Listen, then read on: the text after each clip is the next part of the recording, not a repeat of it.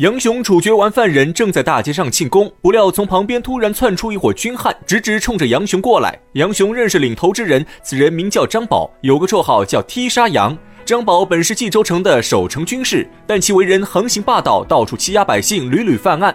因为张宝有军人的身份，官府也拿他没有办法。这张宝是本地恶霸，他看杨雄是个外乡人，早就想找个机会教训杨雄一番。这日，张宝带着几个军汉无赖喝得酩酊大醉，在街上刚好遇到杨雄行刑完毕，看着杨雄被众星捧月围在人群中央，张宝心生不满，当下推开人群挤到杨雄身前，先给杨雄打个招呼。杨雄看见是张宝这个地头蛇，心中叫苦不迭，但表面上还要客套一番。杨雄对着张宝恭敬喊一声大哥，询问他找自己有何事。张宝不开口则已，一开口就找杨雄借一百贯钱。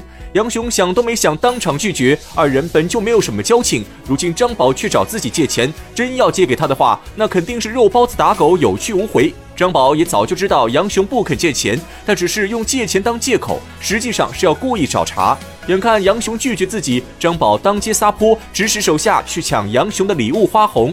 杨雄见状大怒，正要出手教训几个无赖，不料张宝突然发起偷袭，当胸抓住杨雄，剩下两个军汉也从背后扯住杨雄双手，杨雄被三人牢牢拉住，动弹不得。三个小狱卒认识张宝，也不敢上前帮忙，反而一溜烟跑得无影无踪。眼看杨雄就要被张宝暴打一顿，这时从人群中钻出一个卖柴的壮汉，此人眉清目秀，体格健壮。壮汉看到杨雄被张宝三个人欺负，便上前劝架。张宝看着卖柴壮汉衣衫褴褛，满脸菜色，他还以为对方是个乞丐，随口就让壮汉滚开。一个小小的乞丐，不要多管闲事。卖柴壮汉本想好言劝和，却被张宝侮辱为乞丐。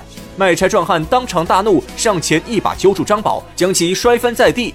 张宝手下的几个军汉见势不对，一拥而上围殴壮汉。只见这壮汉出手如电，三拳两脚就把众人打倒在地。此时杨雄也终于腾出手来，转身与几个军汉无赖打在一起。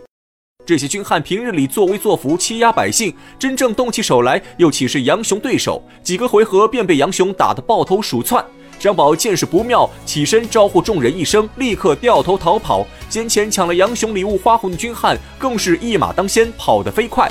杨雄平白无故被张宝欺负一番，连礼物花红也被对方抢走。杨雄心中怨恨难平，跟在后面紧追张宝，是要夺回礼物。张宝和杨雄一前一后跑出人群，眨眼间只剩下卖柴壮汉站在原地。这壮汉打得兴起，不肯停手，仍在到处寻找张宝手下。而这件事情的所有经过被旁边的戴宗和杨林看得一清二楚。在看到壮汉出手帮助杨雄时，戴宗和杨林都不由自主地发出一声感叹：“此乃真英雄也！路见不平，拔刀相助。”这句话看似简单，但现实中真正能做到的人屈指可数。鲁智深算一个，这名卖柴壮汉也算一个。戴宗和杨林看着壮汉逐渐上头，担心他再打下去闹出人命，急忙上前拉住壮汉。好言劝其停手，壮汉看见戴宗二人气势非凡，不像是平常百姓，便停下手来，跟着戴宗二人来到附近一家酒馆。在酒席上，壮汉这才说出自己来历。原来他姓石名秀，是金陵健康府人士，从小就喜欢舞枪弄棒，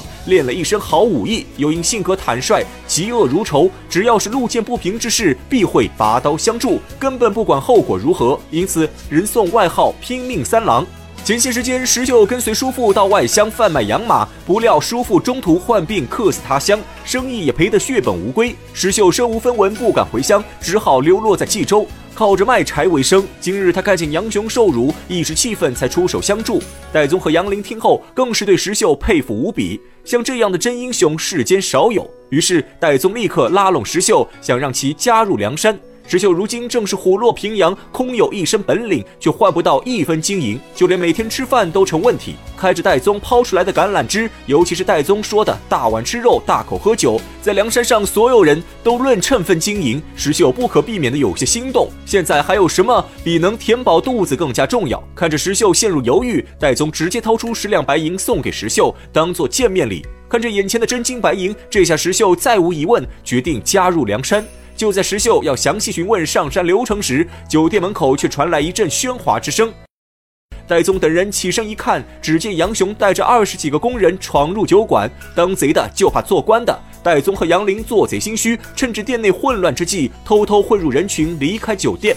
石秀看见杨雄等人奔着自己而来，急忙上前迎住杨雄。二人互相行礼后，杨雄这才说出此行来意。原来他刚刚孤身一人去追赶张宝，在路上正好碰到来帮忙的朋友，众人一起截住张宝，从张宝手中夺回礼物。这时杨雄才想起石秀，急忙回来寻找恩人。经过路人的指点，找到了这家酒店。杨雄对石秀的出手相助万分感谢，拉着石秀在酒店中畅聊。石秀认识杨雄，杨雄却不认识石秀。在知道石秀的身世后，杨雄也不嫌弃石秀身份低微，反而更加佩服石秀为人。二人就在酒店中结拜为异姓兄弟。杨雄比石秀大一岁，便认了石秀当弟弟。二人正在饮酒聊天之时，门外又闯进来一帮人，个个拿枪带棒，气势汹汹。杨雄抬头一看，是老丈人潘公来了。原来杨雄这老丈人听说女婿被无赖欺负了，立刻召集人手来帮助杨雄。知道是石秀出手救了杨雄后，潘公对着石秀连声道谢。三人就在酒馆中吃了半天酒。杨雄知道石秀在冀州城没有落脚之处，便直接带着石秀回家。刚到家门口，杨雄喊出妻子来见石秀。杨雄话音刚落，只见一个美貌少妇走出家门。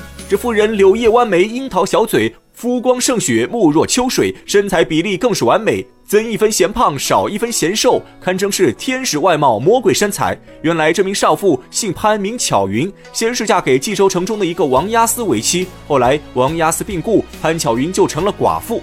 经人介绍，又嫁给杨雄为妻。二人结婚还没到一年。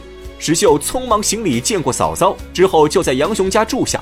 话说这潘公年轻的时候是个屠户，他的膝下只有潘巧云这一个闺女。潘公本想找个女婿当自己的接班人，可王押司是个短命鬼，杨雄又不喜欢这行营生。